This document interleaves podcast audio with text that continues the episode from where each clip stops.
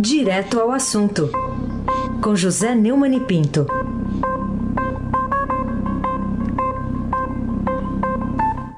Oi, Neumani, bom dia.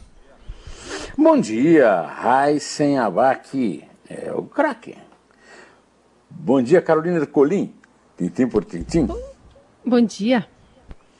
Bom dia, Moacir Biasi. Bom dia, Bárbara Guerra.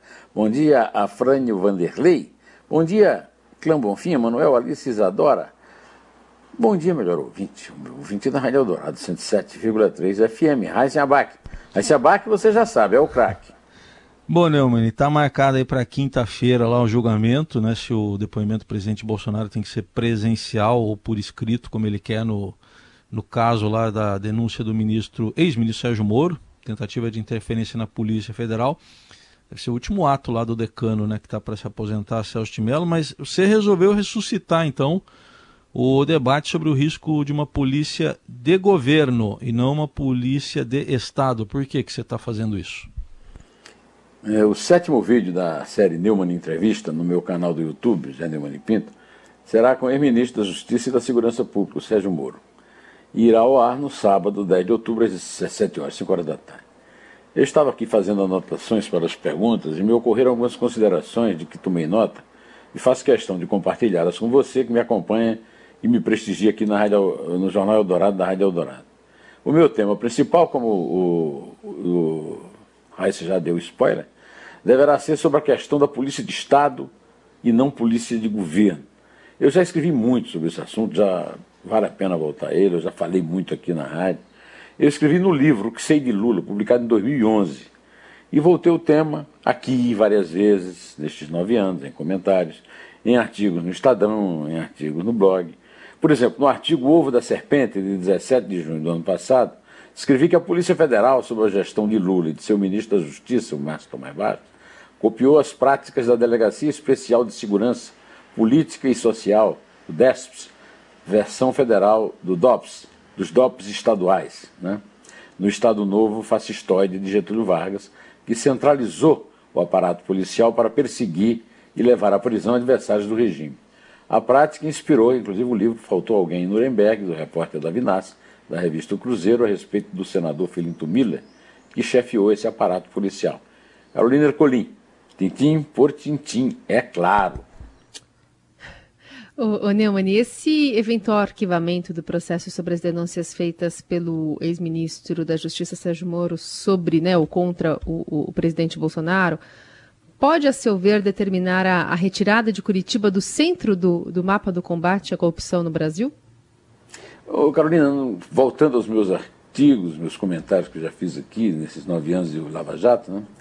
É, ah, desculpe, nesses seis anos de Lava Jato, no meu artigo de prostituição fraudes e sabotagem, que é de 13 de agosto de 2018, escrevi que a Lava Jato foi um acidente de percurso. Veja só, nenhuma das empresas que caíram na rede de anticorrupção da Lava Jato tinha sede em Curitiba. A Petrobras, que era o alvo principal, foi a origem da operação, fica no Rio. As matrizes das empreiteiras Odebrecht, AES, Camargo Correia, UTC e outras, não ficam em Curitiba. Lula e o núcleo duro do PT, Zé de Seu, Antônio Palocci, os ex-tesoureiros, são de São Paulo assim como os doleiros também não viviam em Curitiba. Curitiba viveu esses seis anos de Lava Jato como uma espécie de capital do combate à corrupção no Brasil, está sendo esvaziada pelo é, Augusto Aras, procurador-geral da República, seguindo ordem do presidente Jair Bolsonaro, o seu chefe é aquele que o indicou fora da lista tríplice do, da corporação. Aí se abaque. Vou ter que repetir que é o craque. Ô Neumann, queria que você falasse também, da, ainda sobre esse tema, ah, sobre o papel do ex-juiz Sérgio Moro no, no estado de interesse aí que o povo passou a ter, todos nós passamos a ter, em operações como a Lava Jato, até agora o maior sucesso de combate à corrupção aí na história política do país. O fato, meu amigo Raíssen Abac, é que o Sérgio Moro pegou toda a unha para tentar salvar o país da metástase de corrupção institucionalizada que estava e da qual ainda não saiu completamente. Quando eu comecei a, seguir Lava Jato, eu fazia inspirado pelo professor Modesto Carvalhosa, professor da USP, na minha opinião, o maior especialista no Brasil em combate à corrupção. Moro colocou Curitiba no mapa do Brasil, no mapa do noticiário. Se os inquéritos da Lava Jato ficassem em São Paulo, nada aconteceria. Moro provou ser altura. Aliás, é, basta lembrar o exemplo da Castelo de Areia, que o Marcos Márcio Tomás Bastos, que atuava em São Paulo, um grande advogado, criminalista, é, enterrou. Moro provou ser uma autoridade é, incorruptível, dessas autoridades que julgam pelo mérito, não faz vista grossa. Caiu fora do governo Bolsonaro porque não concordou com a interferência política pretendida pelo presidente na Polícia Federal. Moro, e todos nós temos o um mínimo de lucidez e honestidade, sabemos que se a Polícia Federal fosse uma instituição independente, a mudança do, do, do diretor podia até ser irrelevante. Não é o caso do Brasil. A Polícia Federal Independente não agiria a bel prazer do diretor, nem muito menos do presidente da República. E a realidade é que a Polícia Federal segue uma linha que passa pelo diretor-geral e aos modos da polícia de Getúlio Vargas, Lula e Márcio Tomás Bastos. Assim como nós estamos verificando, nesse caso, inclusive retratado naquela foto impressionante do abraço do Bolsonaro com o Dias Toffoli, do mercado persa de indicação aos tribunais superiores, que continua o mesmo e está chegando a um grau insuportável. Carolina Ercolim, tintim por tintim. Que papel o presidente Bolsonaro tem desempenhado na desmoralização do Estado de Direito, né, fundado pela ordem constitucional vigente desde 88, quando foi promulgada a nossa Constituição? E quais as chances de sucesso dele nesse empenho, se comparado com a desistência das manifestações golpistas contra o Supremo e o Congresso Nacional, que foram é, praticamente abandonadas? Como o Supremo Tribunal Federal pegou, né, está processando, e esse processo parece que não anda, né? essas manifestações sumiram. Né? Da mesma forma que a nomeação do Cássio é, com se viu para, como o, o, o acabou de demonstrar aqui pouco antes de eu entrar, para um espancamento inédito do, do Bolsonaro pelos seus é, bolsonaristas, que o Nando Moura chama de. Né? O editorial do Estadão, de domingo, é, A Constituição e a Tubaína, resume tudo isso muito bem. Ainda está na hora de lê-lo. É, aconselho muito. Tem um trecho que ele diz em live, no dia 1 de outubro, comentando a indicação do desembargador Cássio Nunes Marques, Tribunal Regional Federal, da primeira região, TRF1, o presidente da República disse que buscava um nome leal às nossas causas dentro da corte. Continua o Estadão, a mensagem é cristalina. Bolsonaro pretende é, se valer do poder de indicar novos ministros do Supremo para colocar amigos na corte. E que, uma vez lá dentro, eles continuem atuando como amigos e defensores de seus interesses. É, e, e, hoje o editorial Amigos do Peito volta a tratar desse assunto e também recomendo a leitura porque é muito contundente e muito bom. E assim continuamos a verificar casos de amigo na corte. Veja o caso recente do ministro Gilmar Mendes, mandar parar a investigação da Lava Jato no Rio, é, proibindo Marcelo Bretas de dar qualquer despacho em investigação derivada da delação do presidente do FEComércio, é, da FEComércio, Orlando Diniz. Eu, eu quero lembrar que Marcelo Bretas faz parte desse time aí do Sérgio Moro. O Ministério Público do Rio entrou com uma arguição de impedimento de Gilmar Mendes, porque um dos réus, no caso da FEComércio, Caio Rocha, é sobrinho da mulher dele, a Guilmar. Cabe agora ao Fux agora decidir, o antagonista está dizendo, será que ele terá peito de fazê-lo? Está tudo como dantes no quartel de Abrantes, e o, o Carolina, a Lava Jato foi somente um acidente de percurso. Estes vão ser os temas de minha entrevista. Veremos o que o doutor Moro terá a responder. É, como você bem lembrou, aquelas manifestações golpistas à frente do Esplanada sumiram, né? Agora, com, no Supremo Tribunal Federal, a entrada de Cássio Nunes Marques, e isso o pastor rezando na, na, na abertura das sessões do Supremo não vai mudar em nada, a tropa do garantismo será reforçada, será 7 a 4. Garantismo é sinônimo de impunitivismo. Toffoli, Gilmar e Lewandowski, agora com a ajuda do desembargador Cássio Nunes Braga, é, desculpe, Marques, que vai ser o sucessor do decano da corte é Celso de Mello. Aí se abaque, continua sendo e cada vez mais o craque. Vamos lá, então queria que você compartilhasse com o nosso ouvinte eh, também o que está no seu blog, o blog do Neumann, no portal do Estadão, e que é o título de um artigo que chama atenção: Pizza e promiscuidade no Supremo. Que argumentos que você usa para entrar nessa polêmica aí do presidente Bolsonaro, na atenção que ele está dando à sucessão lá do decano no Supremo?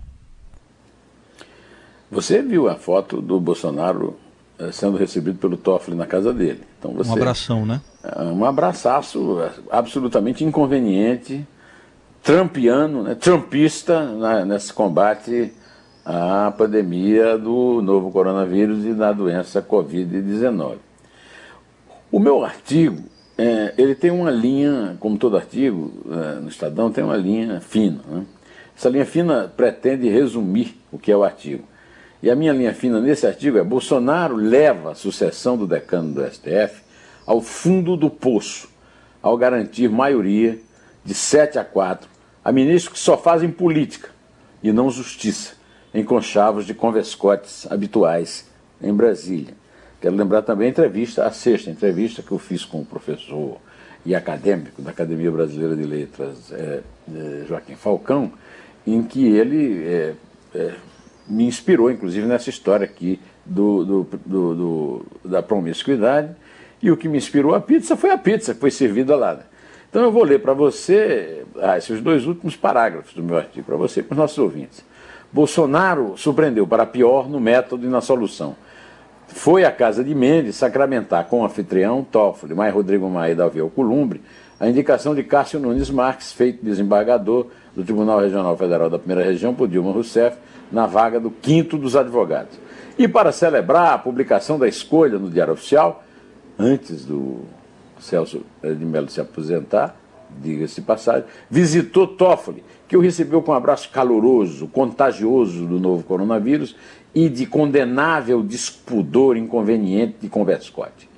Que contou ainda com a presença de Marco Aurélio Costa, ex-dono do Piantela, palco falido das negociações menos republicanas da política na capital a traição a mais uma de suas bandeiras de campanha, governando apenas para Brasília enquanto inaugura pelo Brasil, desde bica até posto de Wi-Fi, não poderia dar razões mais adequadas a quem põe a família no panteão da nova política, entre aspas, dos velhos costumes de hábito. O presidente nacional da, do Cidadania, Roberto Freire, resumiu no Twitter o objetivo do conluio. Aspas, acordo para livrar Bolsonaro e Flávio é amplo quem é da mamata ganha cargo. Quem é da bala compra armas e munições. Quem quer ocupar desmata, queima e garimpa. Quem é corrupto ganha o fim da Lava Jato, escreveu Roberto Freire.